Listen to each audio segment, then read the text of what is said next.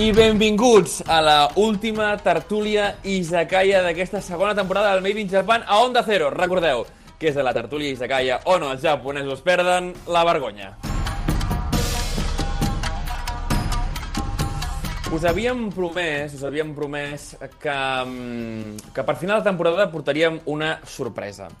Um, us, ho portàvem, us ho portàvem anunciant de forma bastant críptica durant les últimes setmanes i és que per nosaltres eh, és un orgull haver estat durant dues temporades a Onda Cero Catalunya i pensem que no hi ha millor forma de, de dir adeu a aquesta segona temporada que portant amb una de les persones que més il·lusió ens feia portar el Made in Japan. I és que eh, sabeu que Servidor porta molts anys en això, això de les arts marcials, eh, i ha conegut a moltes persones diferents i hem convidat en el programa a diferents eh, mestres d'arts marcials japoneses que han vingut a explicar cadascú la seva. Però avui portem un art marcial que tothom coneix. Aquí normalment intentem portar-vos aquelles que són potser menys conegudes.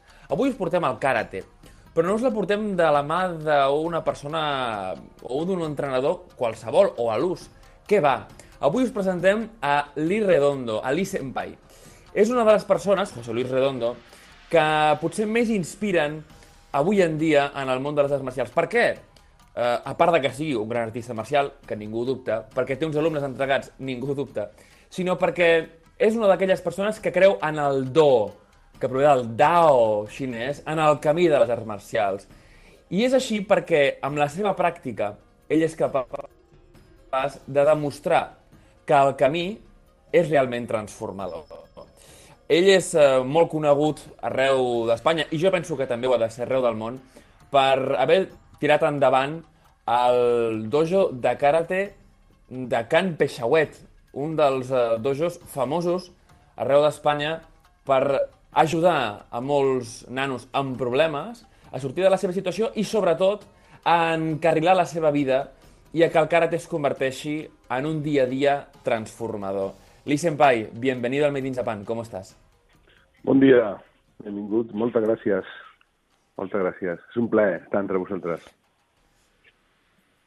Faltaria més. A nosaltres ens feia moltíssima il·lusió tenir-te tenir, -te, avui. Veritablement ens feia moltíssima il·lusió. Uh, I moltíssima il·lusió que et donessis a conèixer la teva història un cop més, malauradament. Em sap greu perquè sé que, sé que l'has explicada tantíssims cops, veritat? Però és una història realment apassionant quan eh, tu treballant a la biblioteca de Can Peixauet veus doncs, que, que hi ha una sèrie doncs, de nanos que la fan servir una mica de, de base d'operacions mm, no, no massa legals o legítimes, i tu...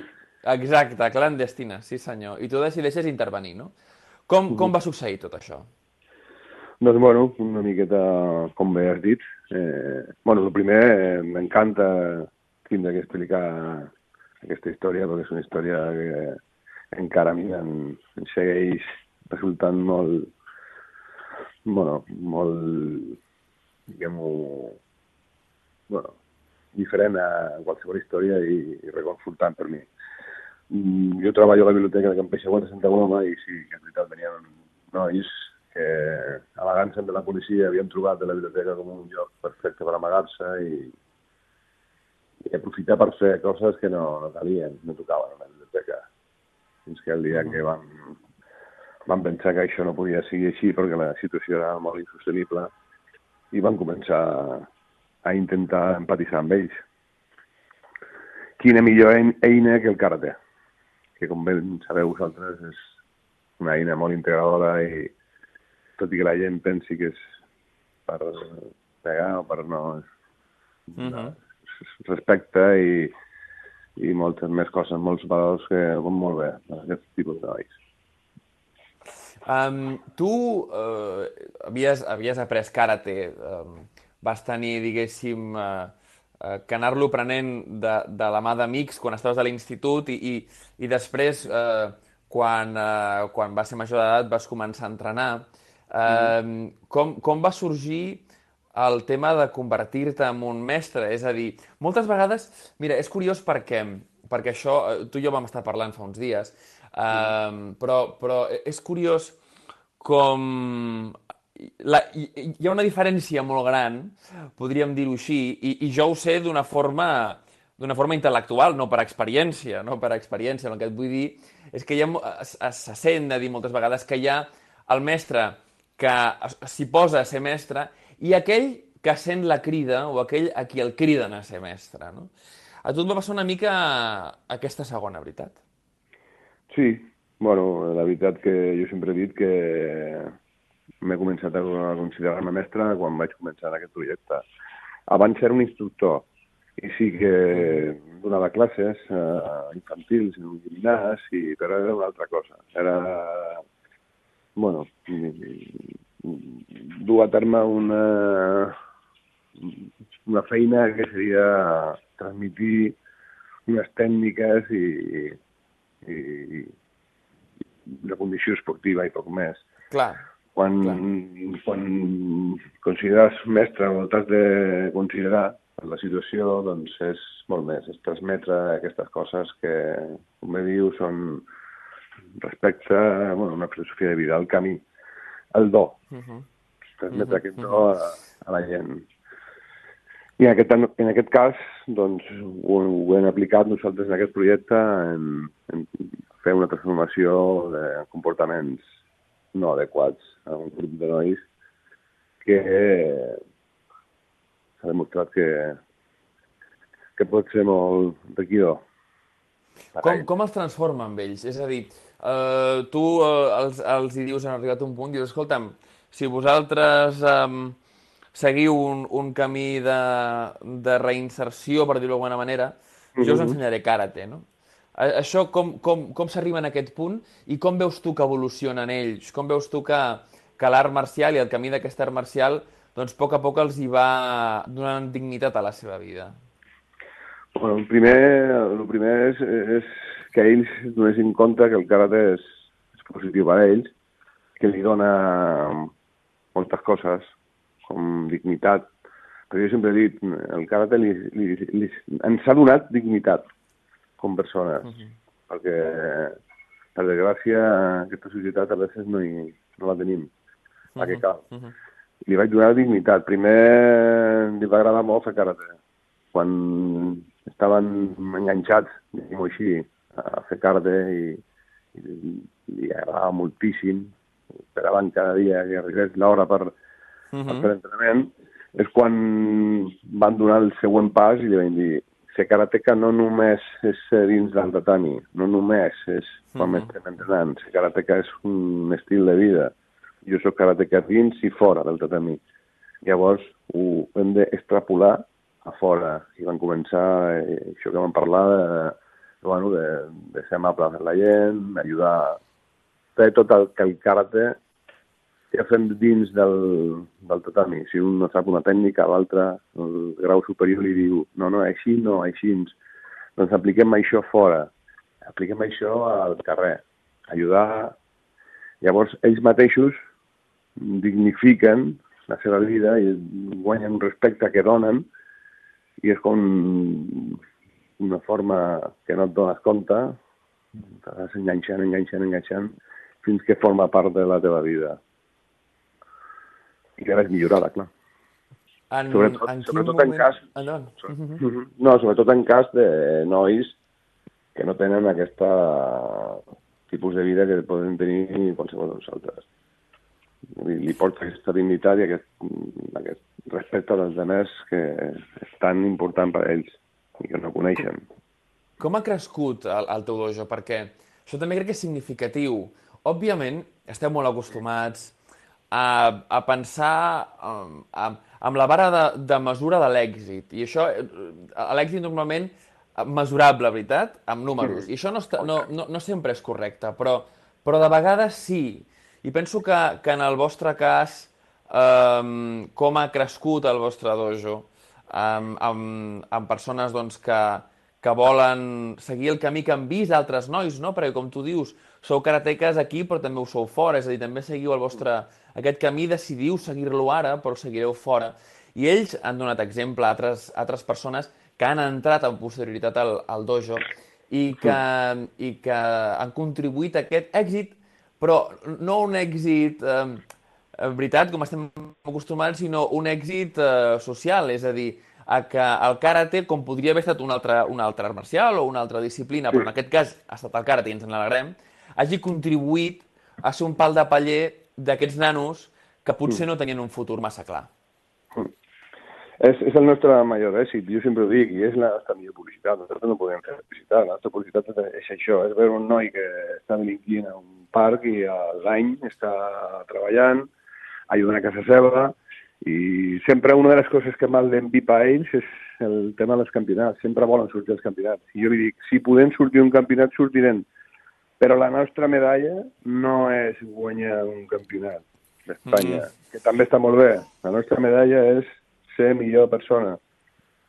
Sempre li fa una miqueta passat això, però sempre li dic, repeteixo la frase aquesta deu vegades aproximadament en cada classe el karate per nosaltres és només una excusa per intentar ser millor persona. No, no t'envipis pel que et diré perquè és d'una forma positiva. Ensenyes oh. karate o ensenyes arts marcials a l'antiga. Què vol dir això? Per mm -hmm. mi, mhm. almenys. Que l'ensenyes mm -hmm. com un camí, com un camí de vida, no com, com un objectiu a la competició. I avui sembla doncs, que tota l'art marcial, que escolta, que jo no vaig a rebre un premi, doncs escolta, jo per què ho faig això?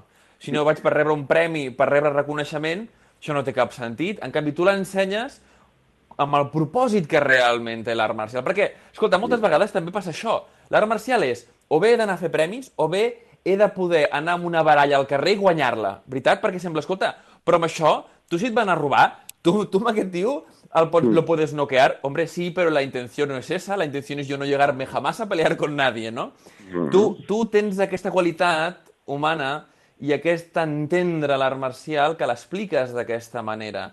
Quina diferència veus tu com a, com a mestre, com a instructor, però com a mestre, amb la resta d'ensenyar, de, de, de, de, docents del karate, per dir-ho d'alguna manera? Bueno, el primer que no, no, no només no m'empiparé, sinó que no podia estar més d'acord amb les teves paraules com un gran practicant d'arts marcials que ets, ho has clavat. No podia estar més d'acord. Eh? Sí. I la diferència és els calers. Per desgràcia, els calers, que com deia el Matsutat Tsuyama, que és el nostre fundador, són importants, però si ho fem el primordial, apaga, malament anem. Doncs és, mm. és un dels problemes de, de tot això, que ara es fan arts marcials mmm, pensant en guanyar calés, que està mm. molt bé, però no ho podem fer com primordial. Llavors, mmm, és una de les coses importants i que fa diferència. Que, com, com faré jo més nois? Si poso que hem guanyat, els nostres nois han guanyat 20 trofeus. Ostres, m'apuntarà aquí, que aquests són molt bons, que aquí estan els campions. Llavors això és una, mm. forma, una forma de publicitar, no? I, i quan això és el primer, està molt bé, eh? no, sempre ho he dit, eh? Moltes vegades em diuen, hòstia, és que tu ho fas molt bé perquè no cobres i fa... No, no, no, no. Jo abans treballava en gimnàs, era professor infantil, donava les classes i cobrava per, per això. Ara no ho faig així, ho faig gratuïtament, però no soc millor persona que abans sinó les circumstàncies les hem d'aplicar d'aquesta forma. I en aquest cas, com bé deies, si portes bé el camí a les arts marcials, això diuen ajudar, ajudar i ajudar. I això és que en aquesta circumstància eh, he fet i, i és una de les claus perquè també ells es donen compte de que tu estàs fent una cosa per ells de forma gratuïta i desinteressada i que l'únic, i molta vegada em diuen, però, però tu què guanyes en això? Dic jo, mira, el dia que vosaltres ajudeu algú i el veieu després, molt feliç, amb zero problemes, doncs la satisfacció que m'aporta a mi això no m'ho donarà res en aquest món, i molt menys els calers. Això ho heu de tenir clar. I sempre li dic a ells que la diferència entre molts d'ells i molts d'altres xicots només és la diferència econòmica. Mm. Vull dir, com feu karate, sou menys feliços que un que estigui en un Porsche donant una volta... Hòstia, no, jo, jo no ho canviaria, veus? Doncs això és el que realment hem de buscar, aquest equilibri i aquesta sensació de, de plenitud que et dona les arts marcials per moltes coses que tu ja saps, millor que jo. No, no, de millor res, això ja t'ho dic jo, però escolta, per, per aquelles persones que ens escolten, uh -huh. um, que millor escoltant a tu diuen, ostres, jo potser això del karate, o un altre, no? -huh. M'agradaria provar-ho, perquè, és clar escolto el, el Lee Senpai I carai, tu, això penso que em pot anar bé. Quines, primer de tot, què li diries a una persona que s'ho està plantejant i, i quin, quins són aquells eh, valors o, o potser aquelles costums que un desenvolupa eh, fent arts marcials o aquells beneficis que li podria reportar? Doncs el primer que diria que si el fa, tota la vida estarà agraït d'haver escoltat aquesta entrevista, perquè mm, li aportarà moltíssimes coses. Valors, moltíssims, infinitat, infinitat de valors. Jo sempre dic, cada dia, cada dia, cada dia, mm, aprenc qualsevol cosa nova i tinc una sensació d'agraïment al karate cada dia. Ja porto 25 anys, aproximadament. Bueno, cada dia, i ostres, això i ara perquè soc un, tinc una edat i hòstia, m'aporta coses que abans no veia per la joventut i per la meva inexperiència no, no el veia i ara, ostres, com, com m'ha aportant coses. Però sobretot, mmm, molt valor de respecte, mmm, treball, mm, és que són, són, podria estar dient... Sí, oi? Sense... Sí, perquè al final et canvia la vida. Et canvia la vida. És, és a dir... Clar. Moltíssim, moltíssim. És que són moltes coses. És, és en, en molts àmbits de la teva vida canvia tot, no? Eh, la tranquil·litat, però sobretot sempre dic una cosa, jo sempre em quedo en un equilibri que et dona, no? L'equilibri que et pot donar un art marcial ja no només el karate. En aquest cas, conec el karate, tot i que he fet uns altres, però bueno, que he fet més a fons el karate i l'equilibri tant emocional com a físic com que et dona la vida és, és, és bestial.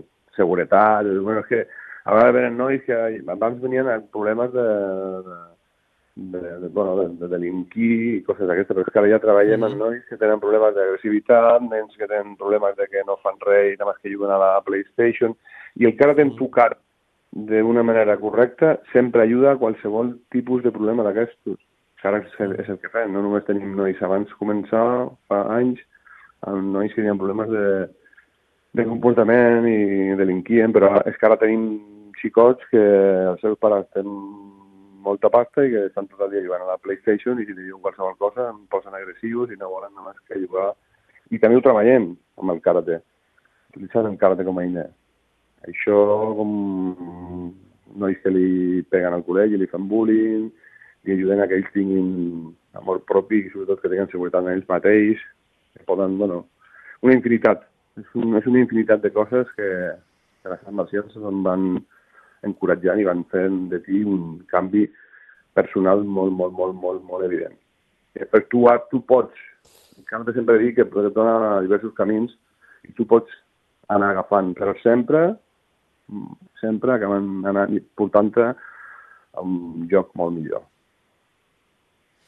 No voldria acabar l'entrevista eh, sense preguntar-te pels projectes eh, socials en, en què ara estàs immers, perquè mm. més enllà del karate, i, i, i jo no diria més enllà, sinó dins de la pròpia, de la pròpia tasca eh, de fer doncs, de mestre de karate,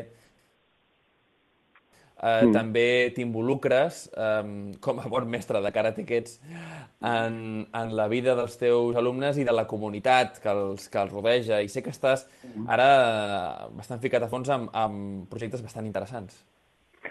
Bueno, sí, dins del nostre projecte tenim un projecte d'integració laboral amb els nois. Per... Fem un catering on, on, on intentem ensenyar una miqueta l'ofici de cambrers per poder ajudar-los a, a trobar feina. Després fem, fem uh mhm. -huh. entrega de currículums i amb ells, fem acompanyament. També fem repàs escolar per més petits, demanem les notes i qui va una miqueta regular li diem o sí, sí. millorem això o no farem karate.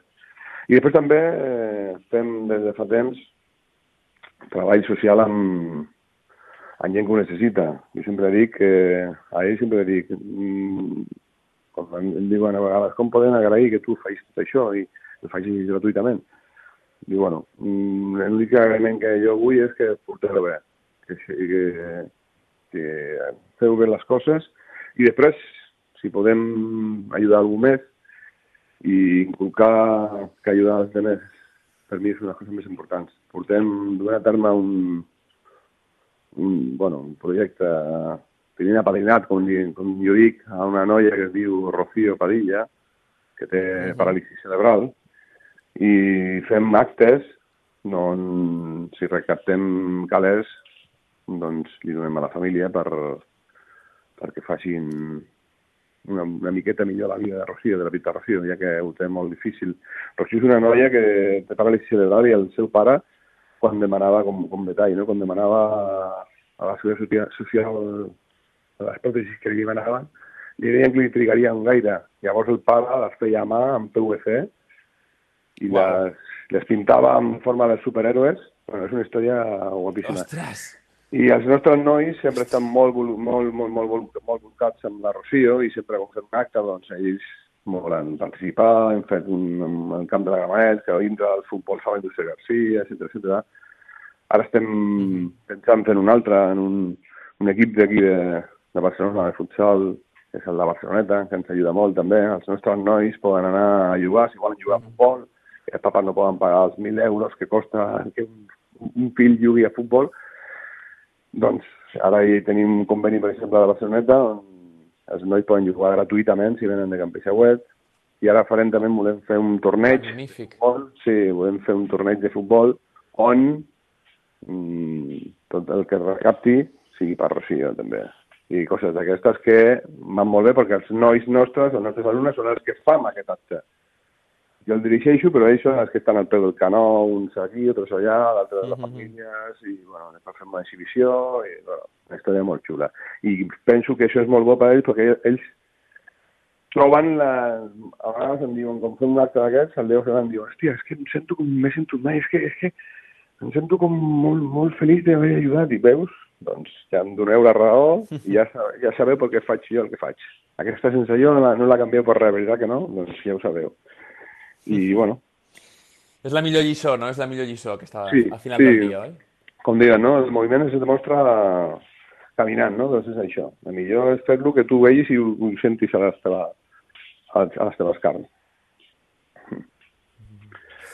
Doncs jo, jo només tinc paraules d'agraïment per, perquè hagis entrat avui al, al nostre programa final de la, de la temporada. Um, Dir-te que, que és, és important que persones com tu estiguin al, cap, al capdavant de les arts marcials i que sigueu exemple també doncs, doncs de, de treball social i d'esforç amb, amb, tots els, amb tots els nanos, d'implicació amb el que suposa el camí de les arts marcials i que uh, Li Senpai, el que més t'honra de tot és que et facis Li Senpai. Jo crec que és el primer mestre d'arts marcials que conec que es fa Li Senpai, hermano mayor, que és el, el grau, diguéssim, dins dels aprenents uh, més elevat, però mai és el mestre.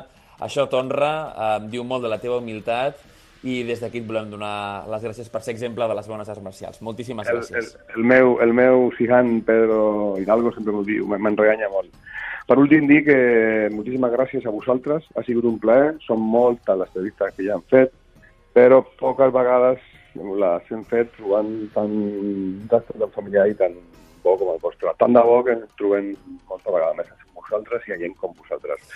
És un plaer absolut, Ramon, haver fet això amb tu. Una abraçada molt forta i gràcies. Li Senpai, una abraçada, moltíssimes gràcies. Domo arigato gozaimashita.